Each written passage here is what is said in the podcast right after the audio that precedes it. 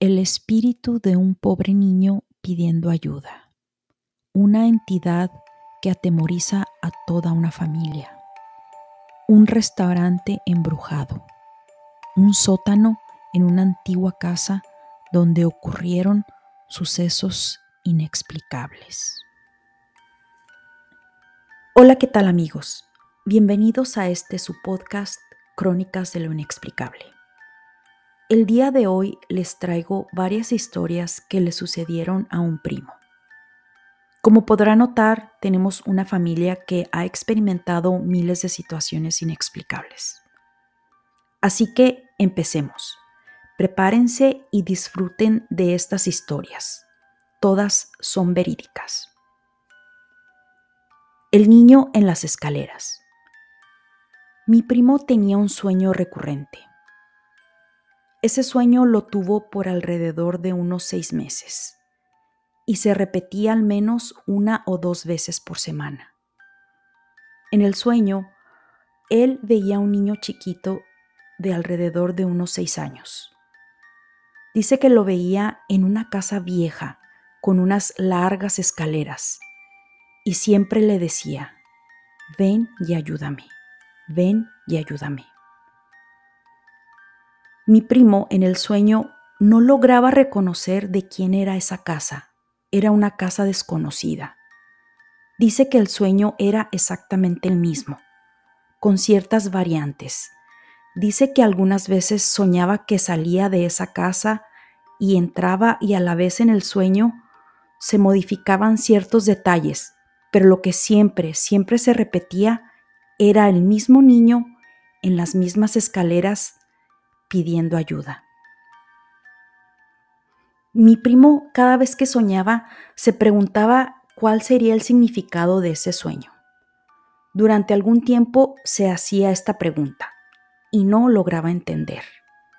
Hasta que un día decide de una buena vez terminar con esa incógnita. Durante uno de estos sueños, mi primo le habla al niño y le pregunta, más bien le dice, no sé por qué me pides ayuda. No entiendo lo que quieres. No conozco este lugar. No sé ni de quién es esta casa. No sé cómo ayudarte. Ya no quiero que me molestes. Déjame dormir. Entonces el niño lo tira por las escaleras y él cae hasta el suelo y se despierta. Y cuando despertó, dice que sentía que todo el cuerpo le dolía. Dice que realmente sentía como si en verdad lo hubieran tirado. Después de ese evento, dice que él ya se había cansado de lo mismo y decide hacer algo al respecto. Quería hablar con ese niño e indagar por qué tanta la insistencia. Y aparte, ya le empezaba a preocupar qué pudiera seguir. Si ya lo había tirado por las escaleras, ¿qué más seguía? Entonces, una noche él decide irse a dormir y está dispuesto a hablar con el niño. Entonces, tal y como lo planeó, empieza a soñar y logra ver al niño con la misma escena en las escaleras y el niño pidiendo ayuda. Mi primo le dice, ¿sabes qué? Ya estuvo bueno. ¿Qué es lo que quieres? ¿Por qué me buscas? Ya déjame en paz.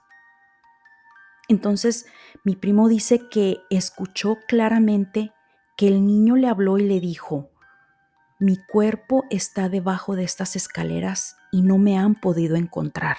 Ya no quiero estar aquí. Ayúdame.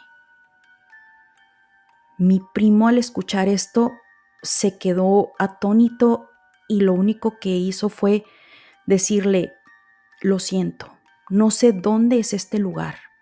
Búscate a otra persona que te ayude porque yo no sé cómo hacerlo. No puedo ayudarte. Déjame en paz.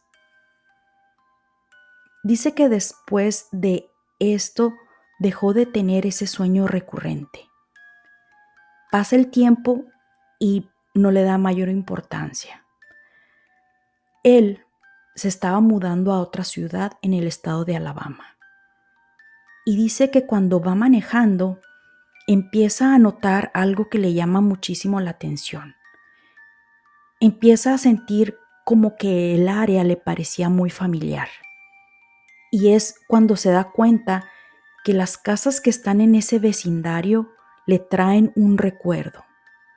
Se detiene por un momento y se da cuenta que el estilo de esas casas eran exactamente igual a la casa que él soñaba con esas escaleras donde el niño le pedía ayuda. Esto lo dejó pensando mucho. Sin embargo, ya no quiso investigar, ya no quiso buscar ni saber nada más al respecto. Se alejó del lugar y nunca más volvió a soñar con ese niño. La entidad en el pasillo. Cuando mi primo era adolescente, dice haber experimentado un suceso extraño en su propia casa. Hay un pasillo que comunica a las recámaras, en donde él podía sentir una energía muy fuerte, específicamente en cierta área del pasillo. Esa casa, cuando la construyeron, le tuvieron que poner un tragaluz precisamente en esa área, ya que no hay una ventana cerca que ilumine el lugar. Dice él que podía sentir esa presencia muy cerca a una puerta donde está el cuarto de la calefacción. Lo curioso es que con el simple hecho de dar un paso atrás, no sentía nada. Dice que daba un paso al frente y ahí estaba.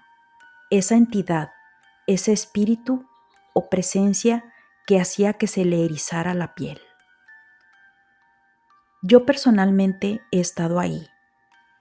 De niña solíamos siempre visitar a mi tía. Pasábamos días, fines de semana. Incluso de adulta he estado bastante tiempo y nunca sentí ni he sentido nada, gracias a Dios.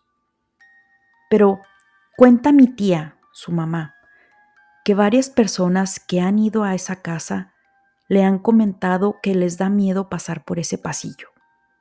Una prima, siempre que quería ir al baño, no se atrevía a ir sola, ni aunque fuera de día. Siempre le pedía a mi primo que la acompañara. Cierto día, mi primo le hace un comentario acerca de esta energía o entidad a la misma persona que le enseñó a hacer los viajes astrales, la mamá de su amigo de la preparatoria. Ella le comentó que tenía que hablar con esa entidad y decirle que le bajara dos rayitas a su intensidad, así, textualmente.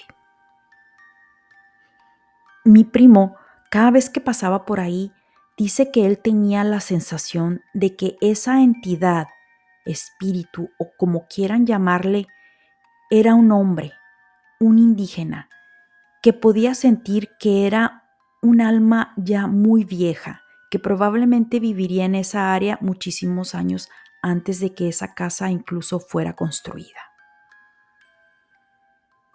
Un día mi primo se decide a contactar a esa entidad. Se armó de valor y le dijo claramente que él sentía que esa presencia era demasiado, demasiado fuerte. Dice que le dijo, Tú puedes andar aquí, por mí no hay problema. Solo tienes que bajarle a la intensidad porque incomodas demasiado. No solo a mí, sino a mucha gente que viene. Sienten tu energía muy pesada. Entonces, dice mi primo que esta entidad le contesta y le dice que no era su intención molestar. Mi primo se queda un poco sorprendido, pero después de esto dice que pudo sentir la diferencia. Dice que ya podía pasar por ese pasillo y por ese específico, por esa específica área y ya no se le erizaba la piel, ya no sentía el ambiente pesado y ya jamás volvió a sentir la presencia de esa entidad en el pasillo. El piano en el restaurante. Mi primo me cuenta que en el centro de Nashville, Tennessee, hay muchísima historia, ya que fue donde hubo una de las batallas más sangrientas de Tennessee durante la Guerra Civil. Dice que mientras buscaban un local para abrir un nuevo restaurante, él y su socio se encuentran con este lugar. Es un local muy viejo, con mucha historia. La dueña original era muy conocida por toda el área. Ella ahí creció. Tenía su propio restaurante y le daba de comer gratis a la gente de bajos recursos. Poca gente sabe la historia. Ella murió ahí, se cayó de las escaleras, se quebró el cuello y hasta dos días después la encontraron. El esposo de ella fue el que les mostró el lugar. Nadie sabía nada de la señora en ese momento. Y mientras mi primo y su socio estaban viendo el local, mi primo de reojo vio pasar a alguien por debajo de las escaleras. Él preguntó que si había alguien más en el sótano. Y el esposo de la señora, de la dueña, le respondió que no, que no había nadie. Mi primo sintió como un escalofrío le recorría el cuerpo. Después de un rato, mientras seguían viendo el lugar y seguían platicando, una segunda vez volvió a sentir lo mismo. No solo se le erizó la piel, sino que esta vez logró verla claramente. Dice que era una señora mayor con cabello canoso y vestía una blusa de rayitas rojas. Mi primo trató de no darle importancia. En eso él y su socio se acercan donde hay un piano antiguo hermoso que habían traído de Francia en los años de 1940. Ese piano tenía mucha historia. Lo habían desensamblado para transportarlo y preservarlo, y lo habían vuelto a armar para ponerlo en ese local.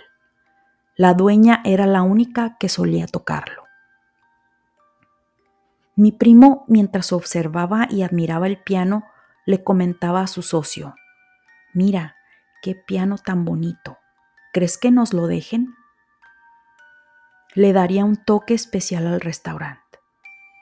Dice que su socio estaba a un lado de él. Bueno, aparentemente. Cuando él le comentaba lo del piano, se le heló la sangre porque en ese momento a lo lejos vio que su socio estaba platicando con el dueño del lugar en el otro lado del local. Mi primo sabía que había alguien enseguida de él, pero ¿quién era o qué era? Sintió mucho miedo y sin voltear se alejó de ahí inmediatamente. Mientras cerraban el trato, mi primo ya no se sintió a gusto. Sentía la energía muy fuerte, pero no quiso mencionar nada al respecto. Esto pasó a plena luz del día. En el restaurante nadie sabe que la dueña murió ahí.